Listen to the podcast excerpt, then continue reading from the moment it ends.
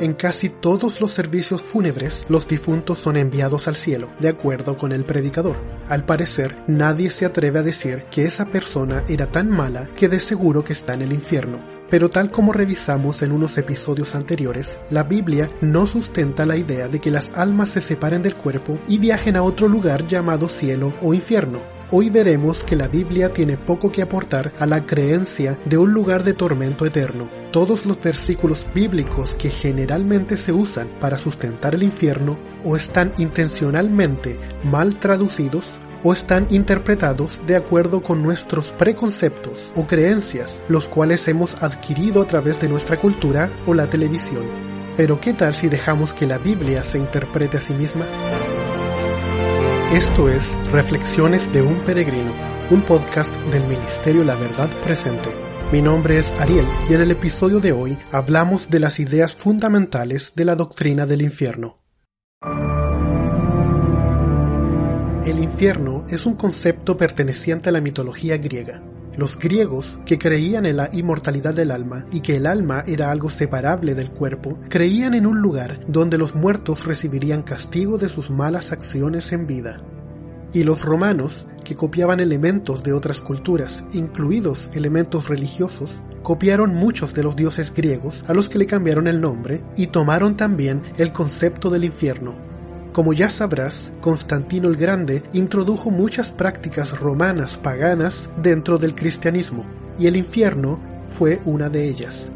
No hay duda de que casi todas las religiones protestantes han asimilado varias doctrinas o creencias católicas y han adoptado la idea del infierno junto con la inmortalidad del alma.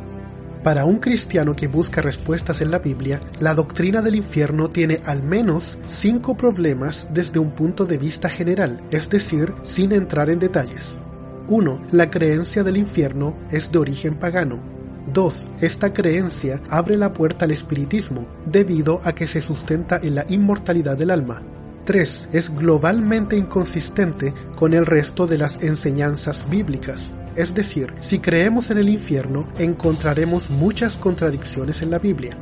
4. El infierno muestra a un Dios que se complace en el sufrimiento de sus criaturas, lo cual es lo que Satanás quiere que creamos, desde el mismo origen del pecado. Y 5. Esta doctrina muestra a un Dios injusto, que castiga de la misma forma a grandes y pequeños pecadores. La forma adecuada de estudiar la Biblia es, primero, ir en oración para pedir ayuda al Espíritu Santo y luego, al abrir el libro sagrado, dejar que sea el mismo Espíritu Santo el que nos guíe en el estudio. Pero muchas veces abrimos la Biblia y queremos entender de ella lo que ya creemos que sabemos. Y a veces eso que sabemos es en realidad algo que aprendimos de nuestra cultura y no es palabra de Dios. Muchas veces, porque le damos poco tiempo a la lectura de la Biblia y pasamos mucho tiempo expuestos a los medios de entretención, como televisión, cine, redes sociales, muchos sinceros cristianos creen que el alma es inmortal y asumen que existe un lugar llamado infierno, donde Satanás gobierna y donde las almas pecadoras están eternamente sufriendo. Así, el espiritismo está en todos lados en nuestra cultura e incluso en la misma iglesia. Como ya comentamos, la inmortalidad del alma ampara el espiritismo y es necesario creer que las almas son inmortales para poder sustentar el infierno. Si los muertos nada saben, como dice el sabio Salomón en Eclesiastés 9:5, entonces no puede existir el infierno. Voy a estar hablando del infierno durante unos pocos episodios más, así que de momento revisaremos lo más básico del concepto infierno en la Biblia. Luego iremos profundizando. La palabra infierno no es precisa en la Biblia, porque es una palabra que viene del latín, y la Biblia originalmente no fue escrita en ese idioma, sino en hebreo y en griego, y algunas partes en arameo. Por lo que simplemente se pueden tomar todos los textos donde aparece esta palabra y cambiarse por la que originalmente decía. Por ejemplo, 31 veces dice Seol en el Antiguo Testamento y la palabra significa sepulcro. 10 veces dice Hades en el Nuevo Testamento y la palabra también aquí significa sepulcro. Doce veces dice Gehenna o Gehenna en el Nuevo Testamento y es un lugar conocido por la mayoría de los judíos, un lugar que realmente existe en la tierra. Por ejemplo, la palabra Seol, que se debe utilizar como sepulcro o tumba, es utilizado en Génesis 42:38, donde dice, Pero Jacob replicó, No descenderá mi hijo con vosotros, pues su hermano ha muerto, y él ha quedado solo. Si le acontece algún desastre en el camino por donde vais, haréis descender mis canas con dolor al Seol. Obviamente Jacob no está diciendo que va a ir al infierno, sino al sepulcro. Por ejemplo, la palabra Hades en el Nuevo Testamento también debe ser traducido como sepulcro o tumba, así que a veces es un poco antojadiza la traducción. Por ejemplo, en Mateo 11:23 dice, Y tú, Capernaún, que eres levantada hasta el cielo, hasta el Hades serás abatida, porque si en Sodoma se hubieran hecho los milagros que han sido hechos en ti, habría permanecido hasta el día de hoy.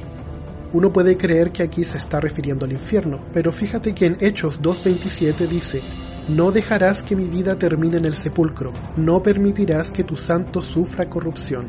Pues aquí en Hechos, la palabra sepulcro era exactamente la misma que Hades en Mateo 11:23.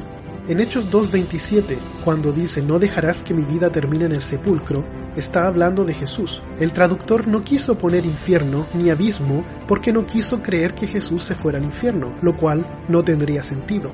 Por último, la palabra quejena también se puede traducir como Valle de Gijón o Valle del Hijo de Inom, es el nombre de un valle cercano a Jerusalén donde en una época se hicieron sacrificios de niños, que eran ritos paganos en los que se pasaban los niños por fuego. Tú puedes ver esto en Segunda de Reyes 23.10, Segunda de Crónicas 28.3, Segunda de Crónicas 33.6, Jeremías 7.31 y en Jeremías 32.35. Entonces los escritores judíos empleaban el concepto de Gehenna para aludir al castigo de Dios, y Jesús y sus apóstoles adoptaron ese uso, más bien como una expresión.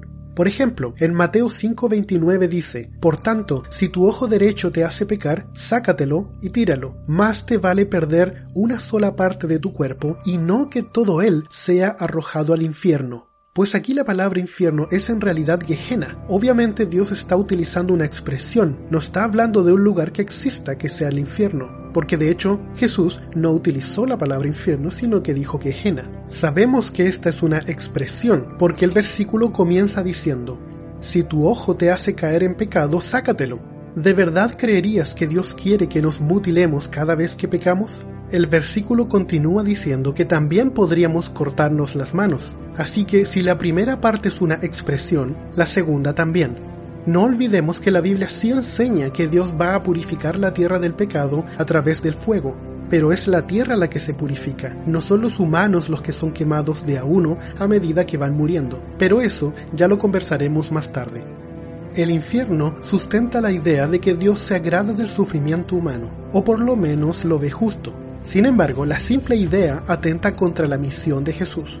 Mateo 1.21 dice, darás a luz un hijo y le pondrás por nombre Jesús, porque él salvará a su pueblo de sus pecados. Y Lucas 9.54 y 55 dice, cuando los discípulos Jacobo y Juan vieron esto, le preguntaron, Señor, ¿quieres que hagamos caer fuego del cielo para que los destruya? Pero Jesús se volvió a ellos y los reprendió. Dios no se complace con el sufrimiento de sus hijos.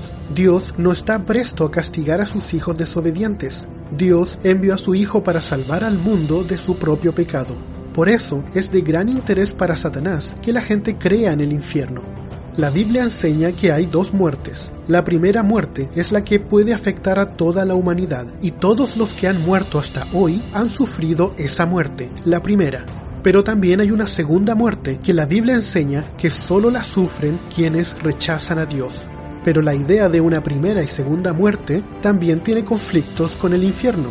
Por ejemplo, Apocalipsis 2.11 dice, el que tenga oídos, que oiga lo que el Espíritu dice a las iglesias. El que salga vencedor no sufrirá daño alguno de la segunda muerte. Apocalipsis 26 dice, Dichosos y santos los que tienen parte en la primera resurrección. La segunda muerte no tiene poder sobre ellos, sino que serán sacerdotes de Dios y de Cristo y reinarán con él mil años. Y Apocalipsis 21.8 dice, pero los cobardes, los incrédulos, los abominables, los asesinos, los que cometen inmoralidades sexuales, los que practican artes mágicas, los idólatras y todos los mentirosos recibirán como herencia el lago de fuego y azufre. Esta es la segunda muerte. Así termina Apocalipsis 21.8, explicando en qué consiste la segunda muerte. Claramente, de estos textos se desprende la idea de que la destrucción de los impíos por medio del fuego es bíblicamente llamada la segunda muerte. No nos confundamos, esto no es el infierno. Vamos a estudiar que este evento ocurre en un momento específico y todos los impíos son destruidos a la vez y no son torturados. Y su destrucción dura un momento.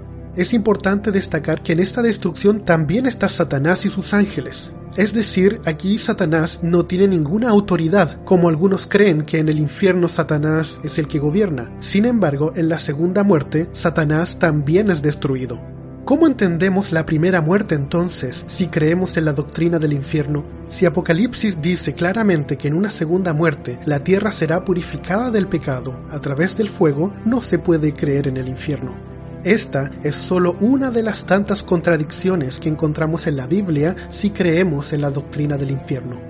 En el próximo episodio hablaremos de algunos versículos que pueden hacernos creer en la existencia del infierno pero veremos que son solo nuestros preconceptos los que nos llevan a concluir erróneamente eso. Este fue un episodio de Reflexiones de un Peregrino, un podcast del Ministerio La Verdad Presente. Puedes encontrar todos nuestros episodios en la aplicación de podcast de iTunes. Recuerda, hay un poder en la fe y en la humilde obediencia que el mundo no puede resistir.